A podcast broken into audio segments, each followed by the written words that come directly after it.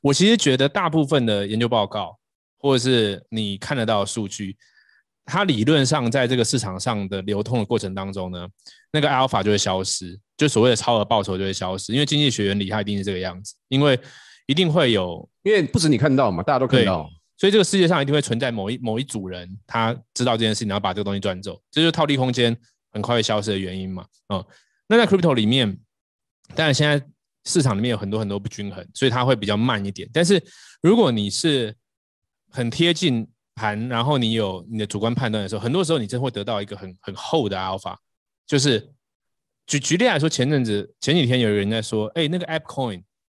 我们好像狗友在讲嘛，说这到底行不行啊？现在都不知道还有还有没有什么 utility。我觉得听到这句话就很有意思，就是你如果都知道还有什么 utility 其实就没有那个空间了，就大家都知道了嘛。你你知道，大家就知道了。对啊。你你知道的时候就不会只有你知道嘛，除非你是那个就是有 insider info 嘛，哦，所以它就是你你还不知道的时候，你要理解一件事情，就像以这个跟 Zombie 为例判断，我跟跟大家讲哦，这个 App Coin 或者 Zombie 的赛局哈，你要先知道一件事情，就是说这个赛局里面到底有几个人，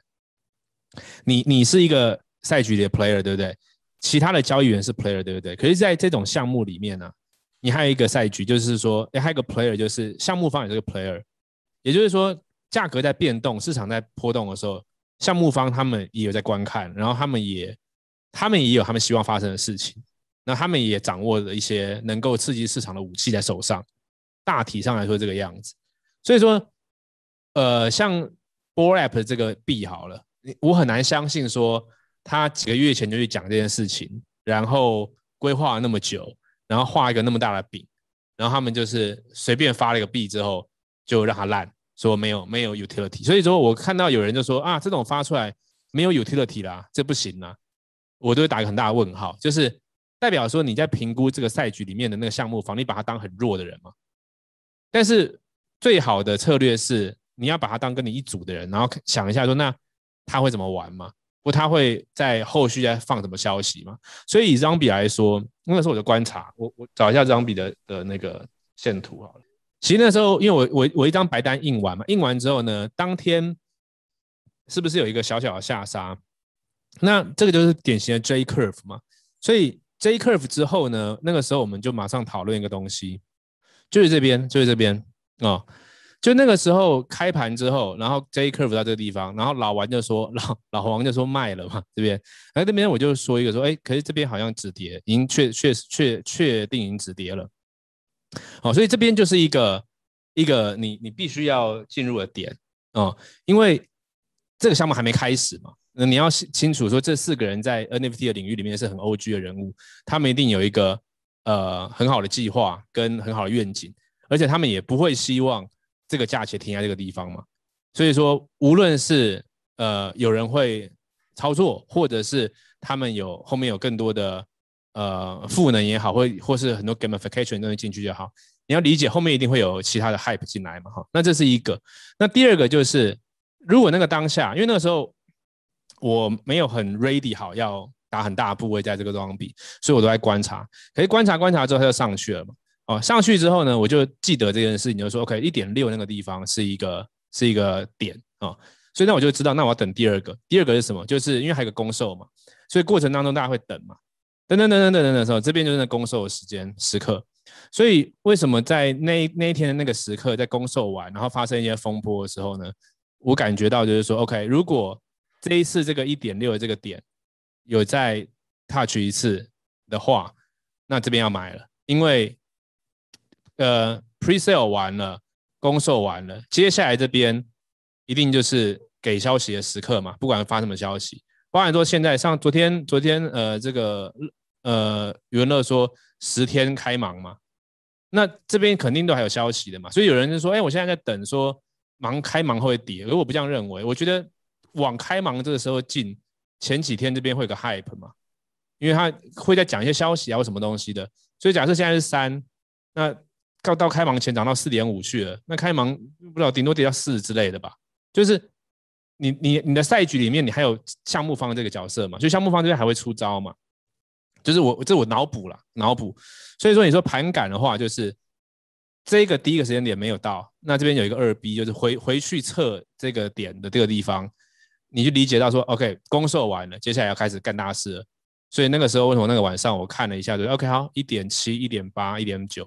那我就干脆把二以下都买完好了啊、那这样子的话，又会刺激一个市场，说 OK，它现在到二了，看看会不会也也也一起点个火之类的，就是大体上感觉。可以这个时候，如果你要去等，就是说等到某一个 group 说。哇，张笔可以了，张笔已经涨到哪里了？你你可能就买三或买多少，就是你自己要相信自己的判断，然后做一些决定嘛。那我我个人认为就是说，呃，与其去每天去追一些小的，就这边买一个，那边买一个，那边买一个，你不如就净空自己的思绪，然后等到某一天，像我自己有检讨这张笔，这个我还是没有准备好。那个时候我跟人没有讨论，我说我想要，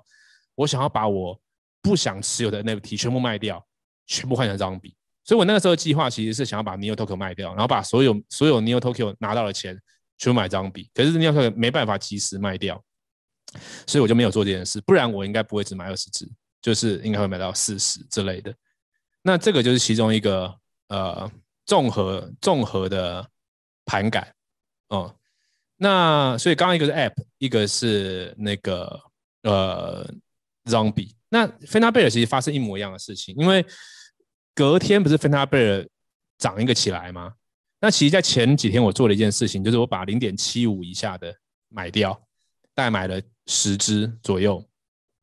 那其实这件事情我在过程当中做过不止一次，也对 Fan 呃这个 Fancy Pets 做过。我其实就在观察，就是说在赛局人里面，你们有 Player 有策略选择有报酬，我就在观察，就说 OK，如果我把某一个区块买掉的时候，市场会发生什么事情？因为大家大家会看到这个价格嘛。然后对方这样会做一些反应，然后这个价格的分布也会波动。那你就是有点像跳探戈嘛，就是你跟你跟市场在互动哦。所以说那个时候我就就尝试了一下，尝试了几次之后我就知道说，OK，那现在时间还没到，我可能还不还不用扫。可是到零点六六那个时候，我就看到那边有点有点市场一触即发。其实我们上上礼拜有讲过了，呃，大概七八周前我们是说要减码。可是上上礼拜的时候就说 NFT 市场有点回呃冷过头了，应该是可以介入哦。所以说你说以盘感来说的话，那个时候也是，就是当大家都不这么想的时候，你就要率先做某件事情。呃，通常人很好玩，就是说有一个图不是这样吗？就是说呃六万的比特币一堆人排队，三万的比特币乏人问津，就是人通常会倾向不想，就是不想要自己当先错的那个人啊，所以说会希望说大家都做了，我再跟着做。可是，在投资上、投机上，这样就不会有 alpha。应该是你要独排众议，然后去做一些人家会觉得你很奇怪的事情。所以逻辑上就是这样嘛，就是说，呃，你等到别人出出一个策略，然后再去跟，或者是确定再去跟，那个东西就很薄了，就没有超额报酬了。对，但是如果你中了一些判断，然后你你去。你有些你的脑补，像对于 Zombie，我有自己有一些脑补嘛，包含说跟大家讲说，哦，我听昨天听他们能声音的能量，我觉得很稳的什么。我其实一半开玩笑，可是一半是我真的是这样判。我觉得，我觉得项目方的面向、声音的稳定度，还有文，就是这些细节比其他东西重要了。我自己个人感感觉，我比较敢买买的多嘛，因为你要在这边让总体资产有好的报酬。而不是东一个西一个的话，你要下的大抱得住嘛？可是如果只是别的那种项目，我要下大抱住，我觉得很难嘛。哦、所以综合来说，这也都是一些我盘感的的来源。举起你的手，跟我一起疯魔，Yeah，just let it go，这世界的节奏，一起疯魔掉，疯魔掉。